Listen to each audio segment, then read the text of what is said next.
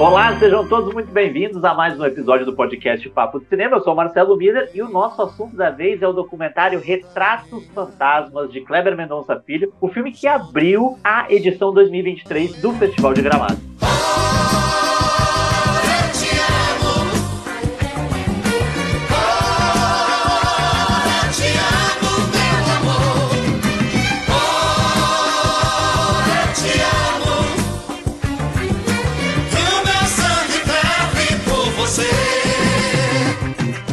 Antes de chamar os meus convidados aqui de podcast, é importante solicitar que você dê cinco estrelas pro podcast Papo de Cinema no seu agregador favorito. Você sabe que a gente está em todos os principais agregadores. E por que, que isso é importante? Porque vai nos ajudar a ranquear cada vez melhor nós vamos chegar para mais gente. Ou seja, dê cinco estrelas pro podcast Papo de Cinema que você fortalece demais o nosso trabalho. É rápido, é grátis e ajuda bastante. Ah, e fiquem ligados, porque no fim desse episódio a gente tem uma surpresa especialíssima para vocês. Não é mesmo, Robledo Milani e Vitor Furtado? Olha que prazer estar aqui novamente, dois programas seguidos com vocês dois. Aí o meu coração quase explode de felicidade. Não, e é muito legal, Marcelo, porque nós estamos falando também de cinema brasileiro, né? Quem nos acompanha aqui no Papo de Cinema já há um bom tempo, sabe o carinho que nós temos pelo cinema brasileiro. A gente está sempre muito próximo, sempre muito atento. Filmes brasileiros que são importantes e que alcançam uma repercussão bacana, né, das pessoas estarem discutindo, estarem indo assistir. E Retratos Fantasmas, né, como o Marcelo ah, já adiantou, é um filme que eu acho que,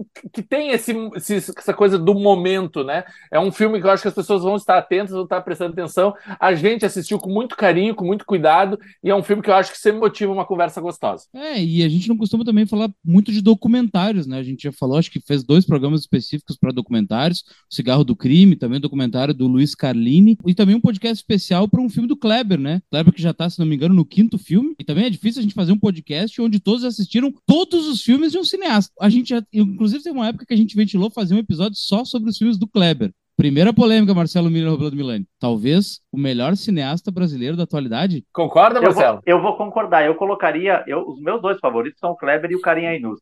Acho que são os dois grandes cineastas brasileiros em atividade. A gente tem outros e outras tantas também que são incríveis. Eu acho legal só buscar de novo aquilo que o Robledo falou, do compromisso que o Papo de Cinema sempre teve com o cinema brasileiro. E isso é muito importante.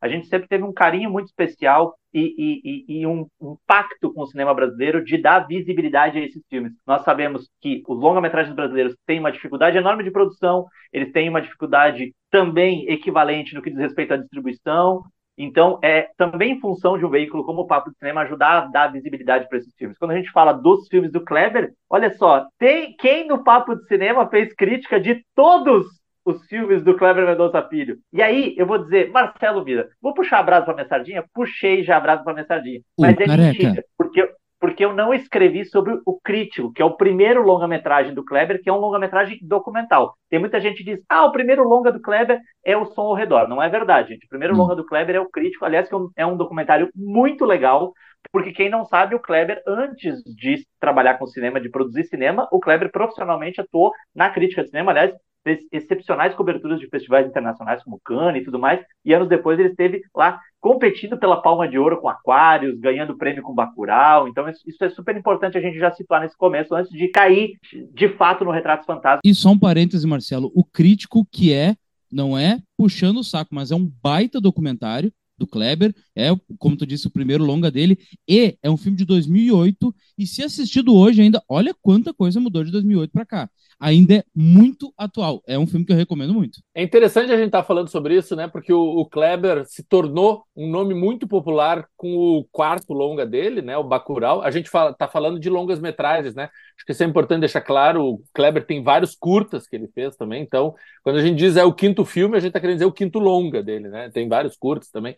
Mas e ele se tornou muito popular no Brasil inteiro com o Bacurau, que eu acho que é o filme também de maior bilheteria dele, se eu não me engano. Foi um filme que gerou muita discussão foi um filme que foi muito premiado, foi um filme, foi um filme símbolo de uma resistência que a gente estava precisando lá em 2018 ou 2019, né, quando o filme estreou. Então eu acho que é um filme que ressoou bacana na sociedade e a gente estava precisando daquele discurso.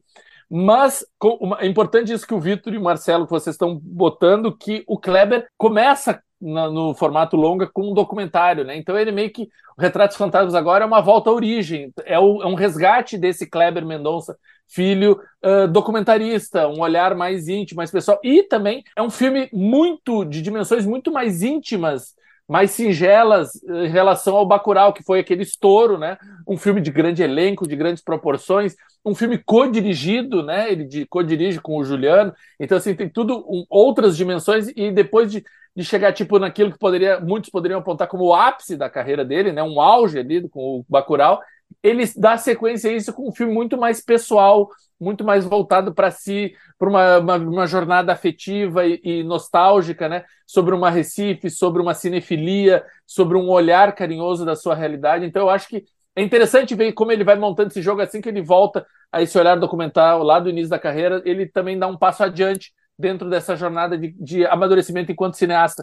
Então, eu acho que é muito pertinente a gente ter esse filme nesse momento e mostrando o amadurecimento dele até chegar a esse ponto, como o Marcelo apontou, de se não o, mas certamente um dos mais relevantes cineastas brasileiros do momento. Mas o Robledo falou do Bacurau, que foi o filme de maior bilheteria dele. É interessante também pontuar que o Aquarius, na verdade, também foi o filme que meio que impulsionou a carreira dele internacionalmente, né? Vale a pena a gente pontuar um pouco daquela polêmica que rolou. Aquarius foi cotado por diversos, uh, diversas instituições especializadas poderia ter ido ao Oscar, poderia ter dado o primeiro Oscar de melhor filme estrangeiro para o Brasil, acabou não rolando por questões políticas, é sempre bom pontuar, e vocês vão saber resgatar isso até melhor do que eu.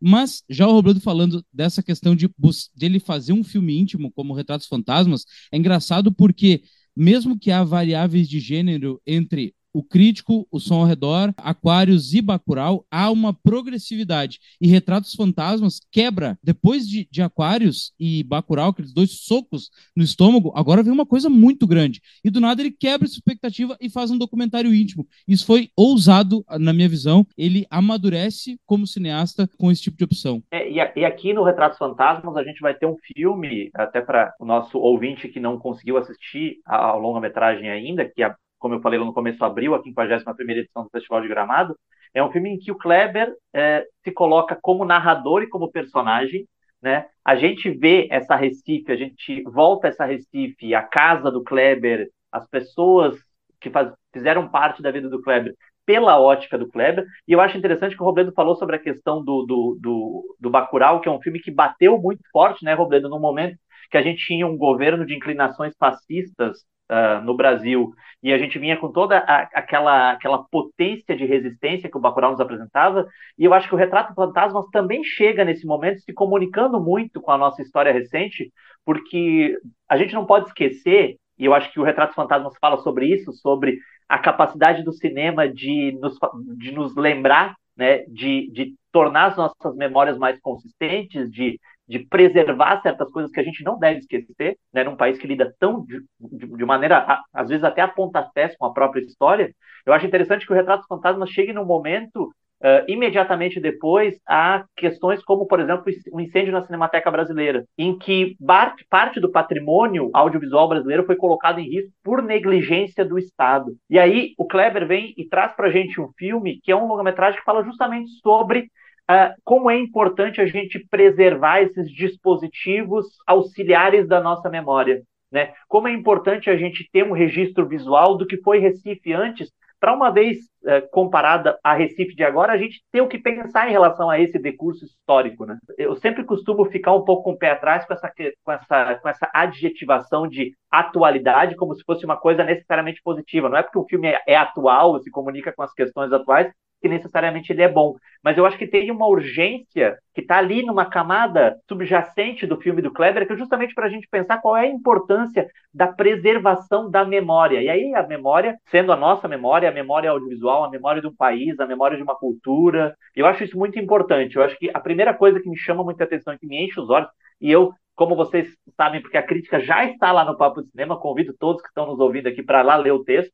Eu sou apaixonado pelo filme, o filme é aquele tipo de filme que me embasbaca, então eu gosto muito, e eu acho que a gente tem que pensar nisso, assim, como ele ajuda a gente a refletir a respeito da importância da memória. Eu acho interessante também como o Kleber consegue tornar universal essa jornada afetiva quando ele, que ele propõe com o Retratos Fantasmas, porque ele parte de um ponto muito particular. O filme começa com ele fazendo uma reflexão a respeito da casa da família dele, sabe? Ele começa falando da mãe, ele fala do irmão, ele fala do pai, sabe? Ele fala da infância e, e daqui a pouco ele começa a falar, ele já vai avançando e tomando conta da cidade, que é mais ou menos um processo de um garoto, né? Um garoto que começa a sair da sua jardim de casa, do quintal, da rua, vai tomando, vai no caso de Recife, da praia e do bairro e vai tomando, tomando, fazendo daquela cidade a sua cidade. Kleber, é importante isso que o Marcelo mencionou. O Kleber, antes de ser cineasta e de crítico de cinema, ele era cinéfilo, né? Ele era um cara muito, sempre foi um cara muito apaixonado. Ele, quando está falando da casa, ele diz: Ah, aqui é o escritório que a minha mãe transformou numa sala de ver filmes. Sabe? Imagina, uma, ele tinha uma sala de ver filmes só dentro de casa. Então, quando ele começa essa, essa percorrer essa jornada de reconhecer uh, lugares, espaços que são importantes para ele dentro da cidade e nesse, nesse caminho os cinemas né, que ele frequentava quando adolescente são muito importantes, são, tem esse destaque. É muito bonito perceber que, como nós também, nas nossas cidades, a gente também passou por isso. É, talvez não uma geração mais, uh, mais jovem, que está mais acostumado com o streaming. Eu, por exemplo, me vi muito aquilo. Eu sou uma pessoa de mais de 40 anos e eu percorri também essa a, a, Recife do Kleber é muito parecida com a minha Porto Alegre, por exemplo. Percorrer e, e fazer da, de, daquele lugar, daqueles prédios, daqueles templos, né, uma coisa sua também, né? E fazer parte da sua jornada jornada e reconhecer que com a derrocada desses espaços, o abandono desses espaços, aqueles espaços também é algo dentro de nós que se perde também, né? Então a gente também se sente aquela falta, aquele e como preencher esse espaço com outras coisas, com outros interesses, com outros, uh, com outros apontamentos. Eu acho que é muito bacana como ele traz isso e não por acaso, né? Como o Vitor uh, mencionou, o, o Retratos Fantasmas teve sua estreia no Festival de Cannes, acabou de ser selecionado para o Festival de, de, de, Tribeca, se eu não me engano, no Festival de Nova York. Então é um filme que está percorrendo o mundo inteiro, é um filme que tá, as pessoas estão se comunicando e sendo que, por mais que ele fale de uma coisa que é muito íntima dele. E isso é muito bonito quando, é, quando consegue se acontecer de uma maneira tão efetiva quanto o Retratos Fantasmas propõe. E tem um aspecto dessa, de, dessa, dessa universalidade, Robledo, e eu concordo plenamente contigo, que eu acho que é o fato de ele compartilhar, especialmente com quem é mais contemporâneo ao Kleber, a gente está mais ou menos da mesma geração do Kleber, ou galera até um pouco mais velha, é, da diferença de atribuir é, afeto aos espaços, né? Porque atualmente muito, muita, muito, muita gente que até está nos ouvindo consome naturalmente filmes e séries, mas vamos ficar aqui nos filmes, em streaming. É, o que o Kleber vai mostrando para a gente, ele vai meio que refazendo essa liturgia de ir até o espaço, daquela cadeira específica, engatilhar uma memória afetiva. O Kleber, que com os seus filmes ficcionais já tinha falado muito sobre isso, o Aquarius é sobre isso, né? O personagem da Sônia Braga não quer sair daquele apartamento, não é porque ele tem um valor econômico, é porque ele tem um valor emocional, sentimental, porque ali é um, é um depósito de memórias afetivas. Quando o Kleber se aproxima dos cinemas né, e resgata uma série de materiais de arquivo, o Retrato Fantasmas é feito de uma costura de um vastíssimo material de arquivo, arquivo pessoal, de outros filmes, de filmes do próprio Kleber, né? E eu acho que nessa costura ele também consegue revelar a importância da ocupação dos espaços públicos do ponto de vista cultural. Porque quando ele passa por, por um prédio que antes era um cinema e que abrigou essa série de memórias afetivas, quando ele passa por esses prédios e ele vai revelando que histórias de amor se fizeram ali, casamentos se fizeram ali, que outras, outras conexões se fizeram ali, e atualmente naquele espaço é uma loja de eletrodomésticos, é uma farmácia, ele está mostrando que a cidade está sendo ocupada por outro tipo de empreendimento e que isso demonstra para a gente que a cultura perde terreno. Né? Então, eu, eu acho que o Retrato Fantasma também é um filme que mostra para a gente a importância de ocupar os, a, as cidades do ponto de vista cultural, de a gente ter mais dispositivos culturais no momento em que a própria lógica de ir ao cinema está em xeque, né, Guriz? Essa, essa coisa de o programa está caro demais, é, pagar um ingresso para ir ao cinema é, é, equivalente a pagar um mês inteiro de assinatura de um serviço de streaming, mas o que, que a gente perde nesse caminho? Então eu acho que o Retratos Fantasma traz como residual essa sensação de melancolia do que a gente já perdeu e do que a gente ainda pode perder, né? Mas daqui a pouco a gente continua falando sobre esse belíssimo longa do Kleber Mendonça Filhos, então fique aí para a gente continuar falando sobre Retratos Fantasma.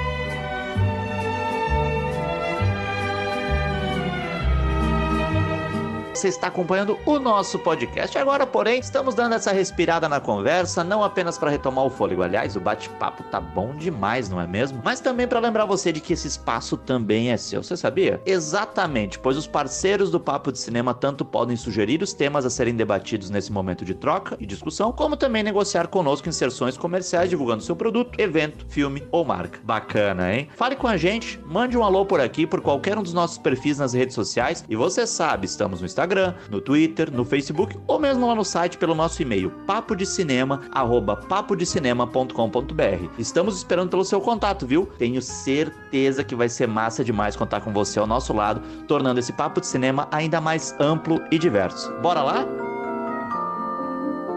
Nós falamos no primeiro bloco sobre como Retratos Fantasmas é um filme pessoal, e tem uma coisa que me chama muito a atenção, é, e talvez a gente possa até elocubrar aqui se esse é um filme é, que marca uma passagem para o Kleber, porque em alguma medida o Kleber vai assimilar os próprios filmes dentro da, desse, dessa, desse pensamento a respeito da cidade do Recife, né? Especialmente nessa primeira parte que o Robledo lá mencionou, em que ele vai falar da casa e que ele vai falar da mãe, ele faz questão de fazer essas simetrias visuais para a gente entender, por exemplo, que aquele era o cenário da família da Maeve Jenkins no som ao redor. Que a grade em que a Maeve olha para a vizinhança e que outras personagens de curtas metragens dele olham é a grade da casa em que ele, a mãe e o irmão viveram. Então, assim, eu acho muito interessante que o Kleber vai mostrando aquela rua né, do bairro de Setúbal, que é o bairro onde o Kleber morou durante muito tempo, que é um bairro de classe média uh, ali no Recife, é, que, ele vai, que, é, que, tem aquela rua, inclusive, do som ao redor, né, que é a rua na qual acontece boa parte da história, daqueles vigilantes e tudo mais, mas como ele vai revelando que é quase como se ele estivesse dizendo, né, o meu cinema é profundamente pessoal. Quando ele mostra, por exemplo, e aqui só uns breves spoilers, a própria Sônia Braga na Aquarius chegando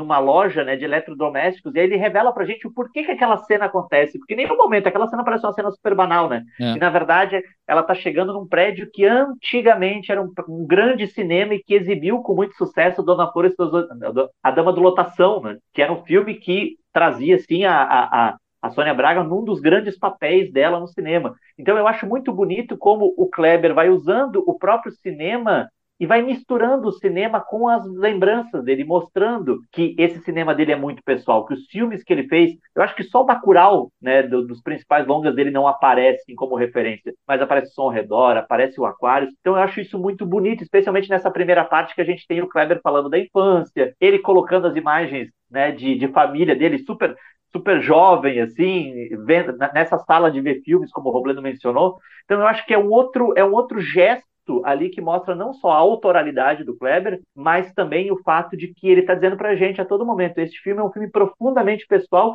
e eu me sinto muito bem de compartilhar isso com vocês. Eu acho muito legal porque tu meio que entende assim, isso é tradicional, os diretores sempre fizeram filmes ficcionais ou documentais para contar um pouco da sua história e que as pessoas entendam também o seu cinema. Tem o Fellini fez isso, recentemente teve Spielberg, teve Almodóvar, ano passado o Iñárritu fez um extremamente muito pessoal também, ficcional, mas pessoal. E esse, esses tipos de filme, Marcelo, como tu disse, te ajudam a entender o resto do cinema.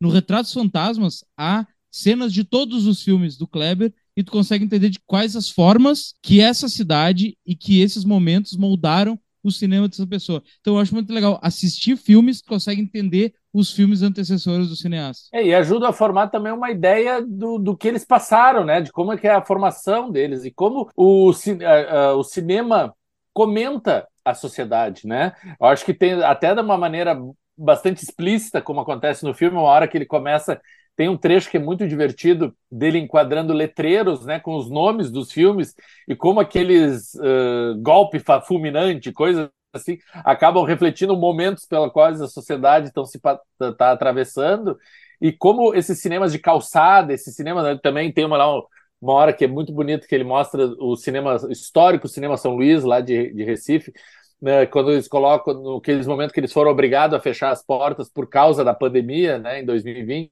daí tem lá uma mensagem, fique, se cuidem, fiquem bem, em breve estaremos juntos de novo. Ou seja, é um, é um cinema muito próximo da sociedade, que tanto olha para ela, como está pedindo que ela olhe para ele. É uma, um processo de troca e de intenso uh, escambo de uma parte para outra, assim, e ajuda a, a construção desse imaginário popular. Né? Um cinema que está ali na calçada que, e vai ajudando a construir um imaginário que vai ficando na ficção, que vai sendo eh, levado para outros países e para outras realidades e para outras uh, referências. Então é muito bacana como Retratos Fantasmas consegue estabelecer essas conexões. E ao mesmo tempo, né, Robledo e Vitor, é um filme que também vai ter um espaço muito generoso para ponderar especificamente as transformações pelas quais as cidades passam, né? Então ele menciona que o centro da cidade do Recife antigamente era super efervescente e que atualmente ele tem um sabor de decadência, até porque o dinheiro, né? Ele fala que o dinheiro se desloca lá para a área da praia da Boa Viagem. Então assim, como essas, esses humores do mercado imobiliário também determinam certas mortes, certos, certas deteriorações e eu, eu, volto àquela questão que eu falei lá no começo sobre essa sensação de melancolia, porque é, eu acho que o Kleber faz uma coisa que é passível de gerar uma identificação imediata em qualquer, em qualquer cinéfilo que se preze, enxergar a sala de cinema como uma extensão da sua própria casa, né?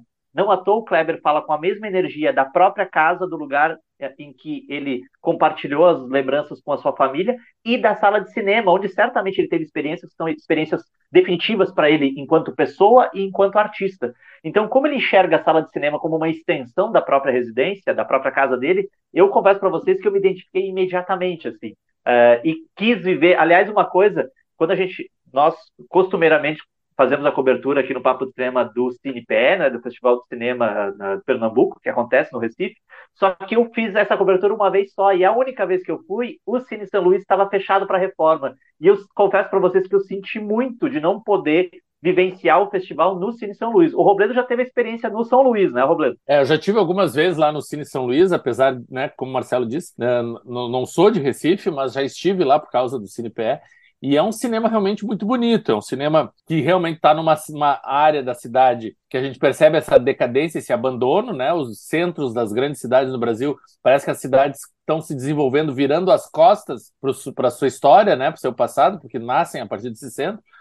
Mas é um cinema aí que está tá num processo de, de resgate, de, de é um, é um cinema que hoje, felizmente, e isso é mencionado no filme, né, não faz mais parte da lógica do mercado, não é um filme de estresse, é um filme administrado pelo poder público, então eles podem é um cinema mais de resgate, de mostras, de estudo, de pesquisa e de eventos como um festival de cinema, né? Tem situações que são que só quem viveu vai não vai, vai sabe o que é e não vai esquecer nunca. Como por exemplo a iluminação dos, dos vitrais que tem ao lado da tela, que ele, ele exibe isso no, no, filme. Então assim são partes e eu imagino quem cresceu com aquilo. Eu vivi em situações muito específicas aquilo. Mesmo fazendo um documentário, ele está na mesma batida do Spielberg, do Nolan, do Tom Cruise. Ele gostaria que as pessoas voltassem a valorizar a experiência coletiva que é o cinema. Que, para, infelizmente, os meus colegas aqui, que são um pouco mais velhos, Robledo Milani e Marcelo Miller, se recusam a acreditar que em breve o cinema, contra a minha vontade, também não gostaria, em breve o cinema se tornará um artigo de museu, porque as pessoas não querem mais ir no cinema, as pessoas querem assistir em casa e querem pausar.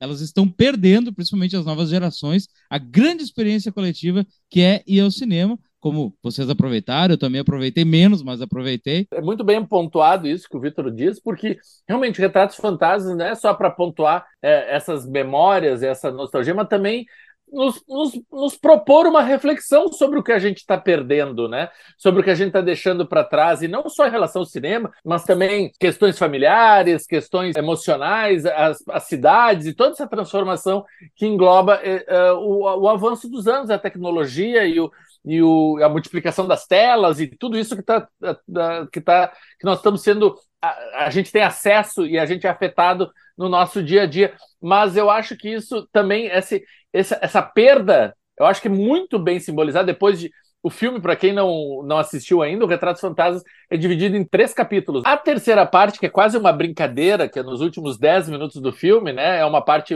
um sketch ficcional que o Kleber propõe ali. Eu acho que é de uma maneira muito singela e muito bem humorada. Ele resume isso tudo, né? É assim, ó, Sim. as coisas podem desaparecer, mas de uma forma ou de outra o, ca o, carro consegue andando, sabe? Tu pode até puxar o cinto de segurança ali, porque tu pode dar um medinho na hora, mas a coisa anda, a coisa vai adiante. Tô, tô, tô. Você passa mal, toma sorriso, se engana, mas vai em frente. Pra mim